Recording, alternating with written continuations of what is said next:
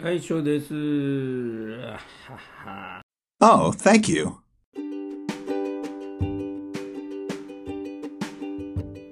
うん日本、日本にいる外国人が、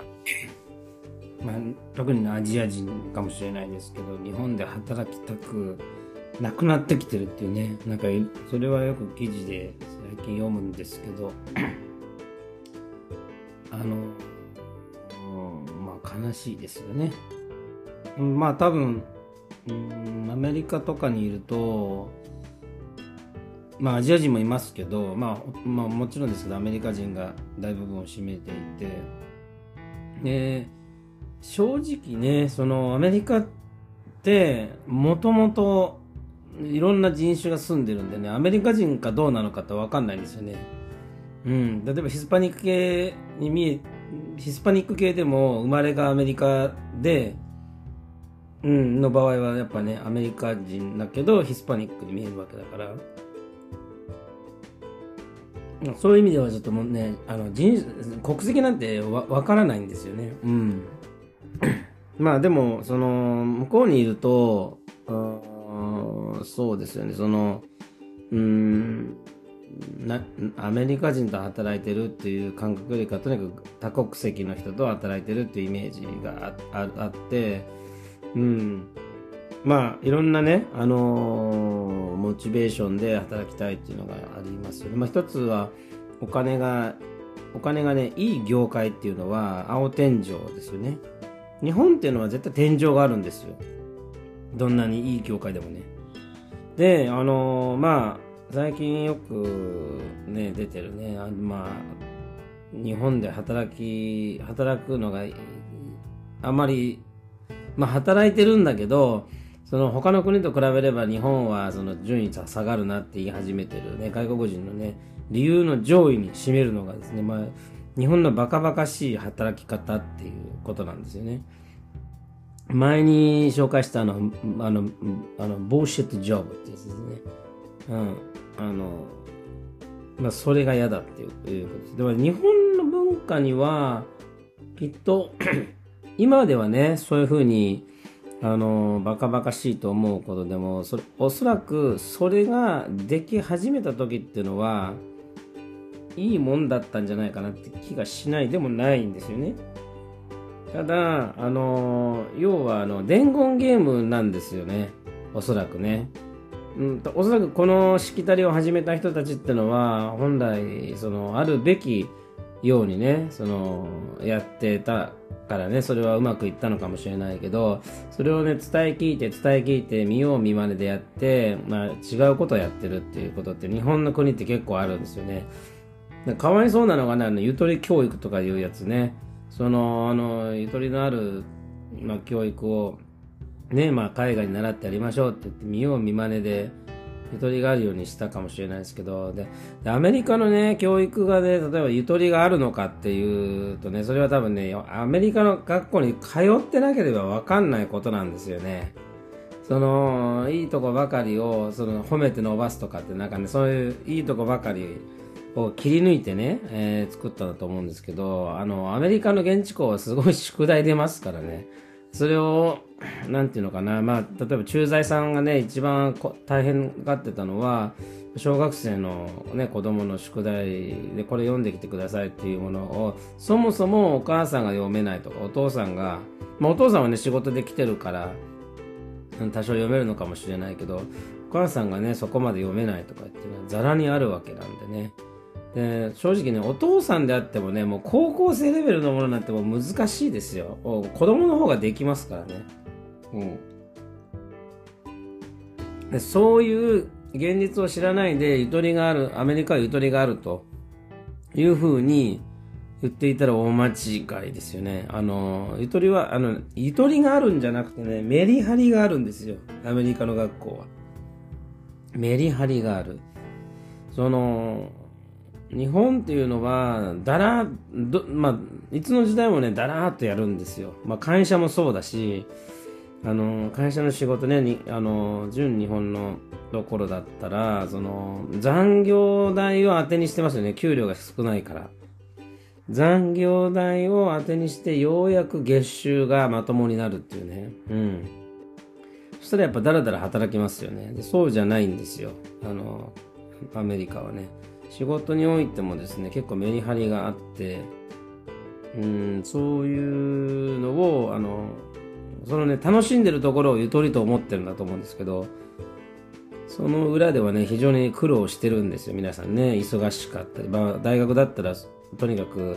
あの1セメスターの間に、まあ、ミッドタームエグザムファイナルエグザムって2回大きなテストがあってその途中でねあのクイズって小テストがあるんですよ。でこの小テストがね実は意外と、あの学校に出てないとわからないからうんクイズでねあまりいい点が取れないとそれも成績に響いたりします。でまあペーパーもあったりね。しますから、あのー、本当にね、あのー、在学中っていうのはね、楽ではないですよ。だからそれをゆとり教育といってね、あの風にね、してしまうと、あのー、大間違いかなという気がします。だから、私思うんですけどね、政府が絡むのはまあ仕方ないことだと思うんですよね。その教育に関して、その公立高校とかっていうものは、やっぱその、なんだっけ、えっ、ー、と、文科省が、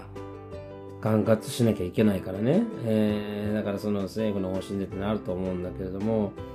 あのね民間に任せてみてはどうかなと思う時ありますよね。特に経済に関してることは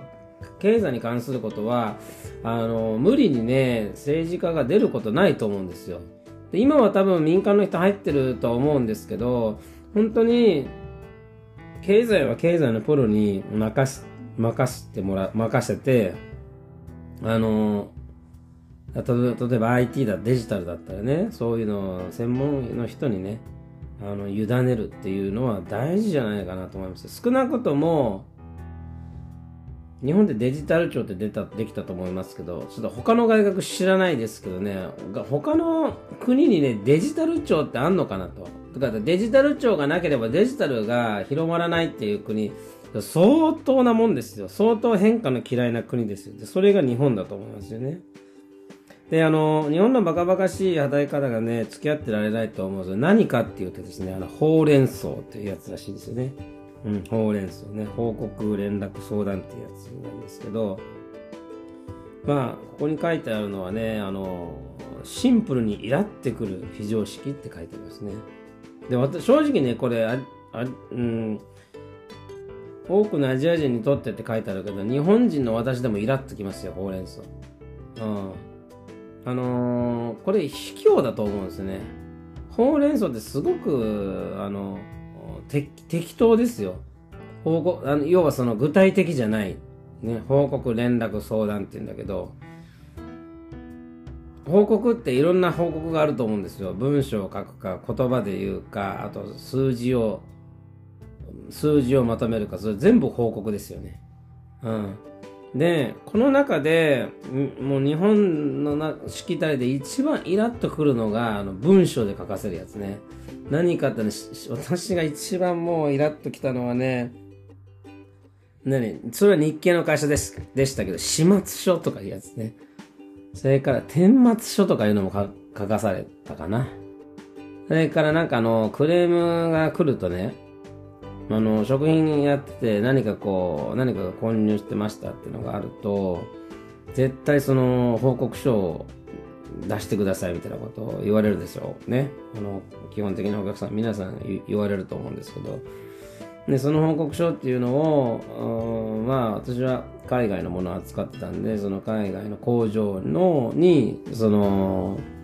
シリアルナンバーですよね、を渡して、この時期に出荷されたものの中にこういうのが入ってたと。うん。だからそっちでその、その時にどんなことがあったかを調べてくれというふうなことですね。うん、とにかく文章で書かせることね。うん。本当にそれはね、私はも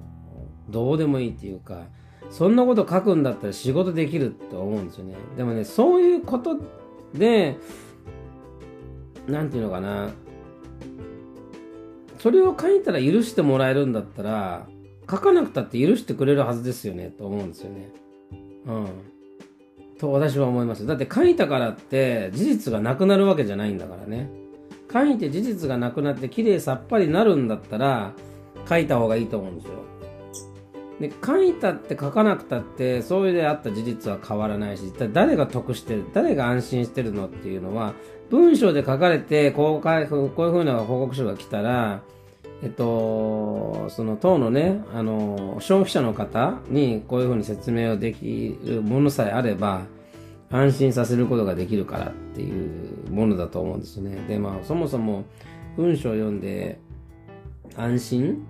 えー、なんてしてるわけないと思いますよ。だけど、そこまでその自分優位にね、あの、上、例えば上からこうクレームを言ってね、上から目線でこうクレームを例えば言って、それに対して相手がこうね、誠意を持って、あの、すいません、すいませんって言ってくれることが気持ちいいだけだと思いますよね。と報告連絡相談をしてくださいっていう人って、まああの、基本的にね、報告連絡相談って言ってる人ってね、あの、部下にやらせるんですよ。で結構ね、できる上司ってね、自分からそういう時間設定してきますよ。うん、これはね、もう本当に、本当に共通してる。できる上司の人はね、やっぱできる上司っていうか、何をできる、何をもってできるっていうかわからないけど、仕事ができる人は自分で設定しますよね。その人が上司で、部下に対してワンのワンのとこをね、一回こう、えー、設定していきますよ。だけどね、本当に昔ながらの人ってね、部下に設定させるんですよ。うん。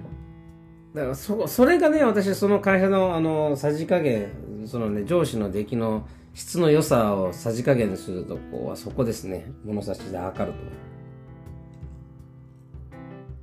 と。そういう会社は2社ぐらいあったかな。23社ありましたね。うん。すごくねあの偉そうなんですよ。あのそういう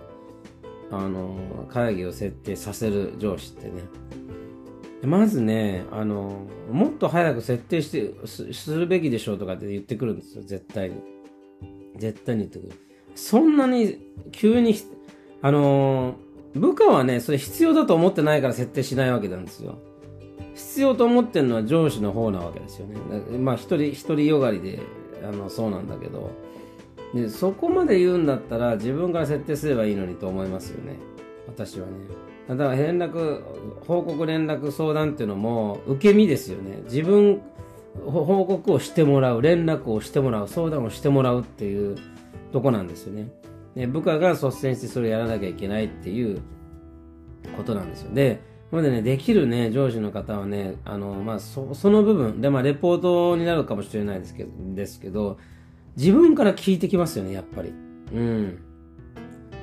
だからね、もう、それはね、あの、なんか偉そうになっちゃって、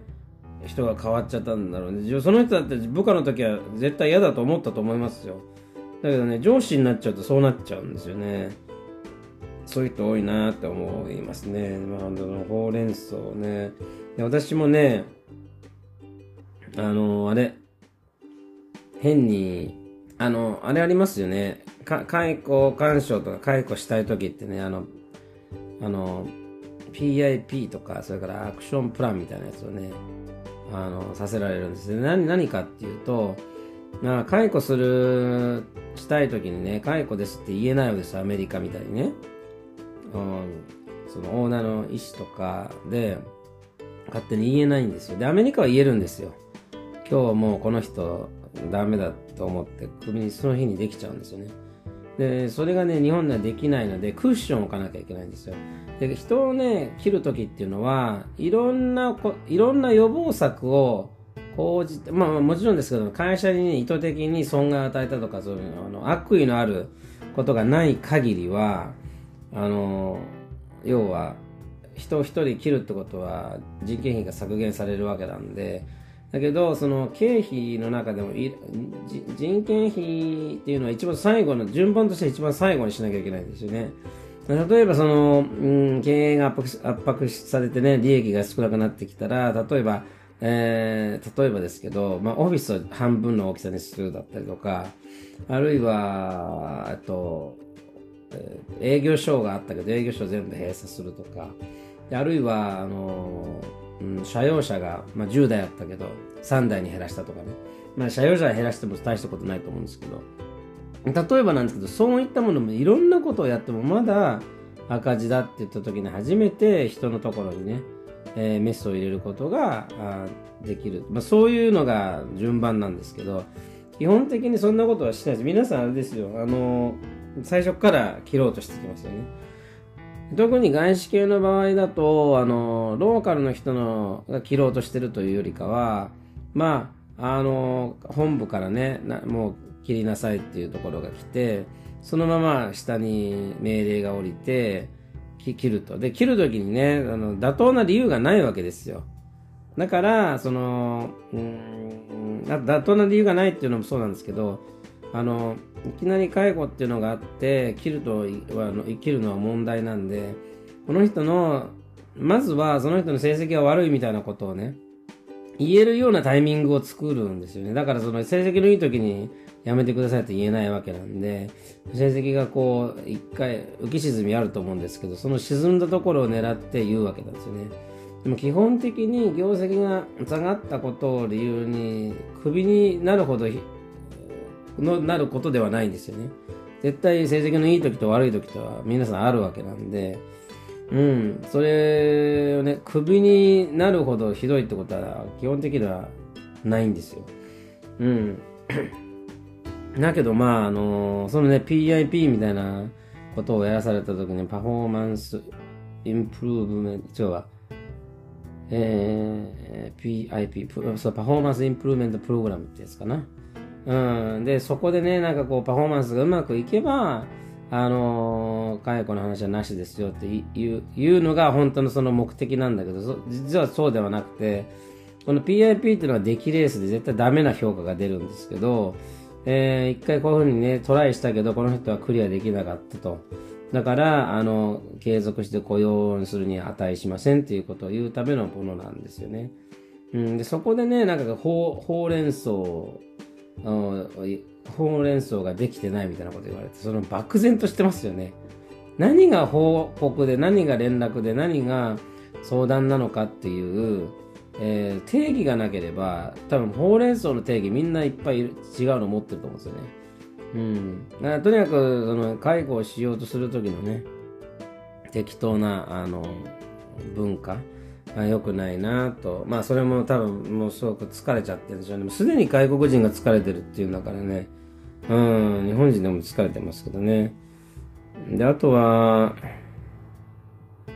うーん。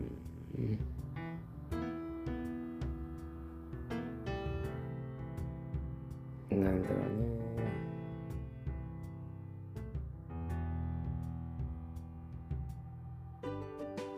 うん、でも、必ず出てくるのは、その日本の働き方から抜け出さなきゃいけないって言われることもあるんだけど、まあでも日本の中でもいいこともあったんだろうなとは思うんですよね。自分がだって、自分がたまたま社会人になったのはその就職氷河期の時だったんで、本当にたまたまね、あの悪い時に差し掛かっちゃった、うんそうそういうねそういう時期に就職になっちゃったんだなってのは思うけどだから余計にそのあったら無駄なものっていうものが余計に見えちゃうんだけどもでもその自分がねばまああのおそらく今は時代についていってないと思うけど日本がすごく急成長していた時期っていうのはやっぱり急成長したってことはそのシステムに合ってたんだろうなと思いますね文化がね。だから一気にいろんなものが上がっていったんじゃないかなっていうのは思いますよ。ただその今でも昔のと同じようなことをやろうとしてるから合わない。その余計にそのなんかこのうんざりしちゃうっていうかね。そういうのが目立ってしまうだけでおそらく今のその今の今日本にいるねアジア人の方とかね外国人の方も当時日本がイケイケだった時代にいたらねもしかしたら違う何かを得られたかもしれないしね。私も正直日本でまあもちろんねアメリカ人でアメリカのことをねあまり好きじゃないって方もいらっしゃると思いますけどまあ日本のことは嫌いじゃないですよねうん。だって日本に帰ってくるぐらいですからね。アメリカにいたのに日本に帰ってくるぐらいだからやっぱり嫌いじゃないんですよね。でいいとこもあると思います。私ね、あの、本当に冷静に考えてもね、この、えっ、と、学費がタダになってきたっていうところと、あと、やっぱりね、あの、あれですよ。保険。国民皆保険っていうのかな。あと、高額医療制度っていうのは、本当に、これは感謝した方がいいと思いますよ、国民の方は。これはね、アメリカにいた人だったらね、このありがたみがもうびっくりするぐらい大きいですよ。何よりも大きい。アメリカでも病院に行きたくないですもんね。とにかく、だから全財産奪われるかぐらい取られますよ。アメリカで。まあ、病気にかかって手術しようものなら、一財産なくなりますからね。うん。だから、それと比べたら本当日本はね、あの、なんだろう、まあ、政府はいろいろと言われること多いと思うんですけど、これに関してはね、政策は正しいと思いますよ。正しいか正しくないかっていうのは分からないけど、でも本当にね、その、自分がその子供を持つ世代になって思うのは、あの、子供の医療費がかからないっていうことはね、非常に助かる。まあもちろんね、全、大人もね、あの、医療費かからないっていうのが一番助かりますけど、うん。でもやっぱり、あの、助かるかな。これはもう国に感謝してもいいかなと思うところでありますよね、私はね。うん。そう。で、それがいいところと、あとはやっぱりあれですよね。うーん。なんだろう。意外とレストラン安いかなって聞きますけどね。前も言ったかな。うん。意外と安いかなって、うん、思いますね。これから、まあね、あれですよね。落とした財布が返ってくる国って日本ぐらいしかないですよね。正直言うと。うん、だから、日本のどこがいいって言われてもね、あの、いろいろと、すぐに出てこないけど、でもその保険のところと健康保険と、あの、財布落としてもね、戻ってくるところとかね、ここはいいなって思います。やっぱ、あと何、何食べてもうまいかなって気はしますけどね。うん。やっぱり嫌なところはね、神経質なところと、人に介入してくる、来ようとするところね。あれは日本の文化はよくね。あとね、何でも島国だからって片付けようとしますよね。島国っつってね。島国って日本だけじゃないですからね。例えば、まあフィリピンもね、あの島国。イギリスも島国でしょ？うん。うん、ハワイだって島ですよね。でもアメリカじゃ、アメリカですよね。まあグアムとかね。島ですよね。うん。じゃそそういう国に住んでる人がみんな日本人みたいな文化を持ってるかってそんなことないですよね。うん。まああの例えばねフィリピンは侵略されていたことが多いんでね、あのスペインだったりとかスペイン領になったりとかっていうのもそそういう時代が多いからやっぱりその外まあ外のものをあのまあ入れてる方だと思いますけど、まあまあでも、あの、なんていうのかな。確かね、海外の人がね、家のオーナー、家のオーナーとかなれなかったような気がするね。不動産のオーナーとかね。あとビジネスのオーナーにもなれなかった。ビジネスのオーナーって言ったらいいのか。まあでもそうですね。ビジネスのオーナーになれないかな。だから皆さん、あの、お金を持ってる外国人は、あの、フィリピンの国籍を持った人を社長にしてビジネスをやってると思いますよね。確かね。でもそれはやっぱり支配されていたっていうバックグラウンドがあってそういう風になっているんですけどね。でも日本ってそうじゃない気がするんですよね。その支配されてたわけじゃないと思うんだけど。だけどなんかすごくなんか変化も嫌うしっていうのはねすごく残念だなと思いますね。せっかくまもう海外の人もねあの働きに来てくれてるんだからどんどんどんどん受け入れればいいのにと思いますけどね。でもやっぱり受け入れたくないと思う人たちがやっぱり人口のね、だいぶ大半を占めているとなると、それもね、あのー、なかなか叶わぬ夢なのかなというふうに思いますけど。でも、いずれにしてももう変わった方がいいかなと思いますね、日本もね。あのー、なんだろうな、パンデミックが起きなければ変われないっていうのもか、ね、なんかもう、情けないしね。うん、なんでそこまであの変化嫌いなのかなって思うのは、ただまあ、普通のことですよね、変化嫌うってね。だって脳脳はそうですよね。脳は大きな変化嫌いますからね。だから少しの変化で、その脳の仕組みで言うと、日本人っていうくくりはおかしいですよね。全世界皆さんは脳を持ってるわけなんだから。などこの国行ったってやっぱ大きな変化は嫌いなわけですよね。でも、その変化に対応しているっていうのは、やっぱね、オプションを残してないんだと思いますよ。日本はいろんなオプション残しますよね。例えば、今ファックスがね、あの、日本まだあるけど、あの、現役で残ってますけどね。例えば、海外だったら、まあ、もうファックスの時代が、じゃないだ、まあ、アメリカの話をするとすると、まあ、もう、もうファックスの時代じゃないなってなったら、やっぱどこも売らないですよ。仮にファックスでオーダーを取る人がいたとしても。で、例えばですけど、ファックスであのオーダーを取る人がいたいたとしても、もう受ける受ける側がファックスは受けれませんっていうふうに言う世界なわけですよね。だからファックスから卒業するわけですよ。でも日本はいつまでたってもそのファックスを受け入れてるわけなんですよね。だからファックスでオーダーをする人が多いわけなんですよ。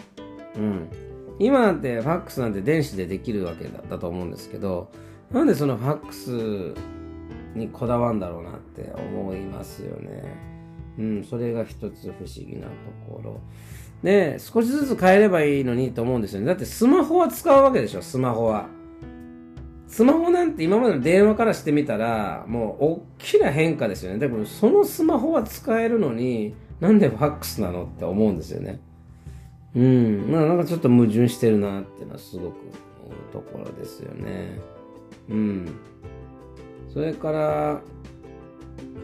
なんだろう。まあまあまあ、そとにかくですね、あの、小さな変化だったら、例えば5%の変化だったら脳は耐えられるんですよ。5%の変化を1ヶ月やり続けたら絶対なれるんですけど、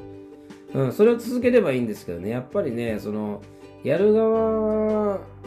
が、オプションがの、オプションがね、古いオプションが残ってると古いものを選ぶもんですよ。それを残している、あの、受け手側が良くないなと。で、受け手側はなんでそれを残すかっていうと、その分の売り上げがなくなるからっていうことなんだけど、その分の売り上げがなくなった分、新しい層がね、新しいファンっていうか、新しい、まあ、顧客のグループがね、仲間についてくれるもんなんですよね。でやっぱね、それが定かじゃないから怖いわけですよね。うん、それはやっぱり普通の人間、まあ人間としてね、わからないことではないですけど、いつまでもそれをやってたら何も変わらないなというふうに思いますね。うん。明らかに人口が減ってるってもう目に見えてるんだから海外の人に残ってもらわないと無理だと思うんですよ。ね。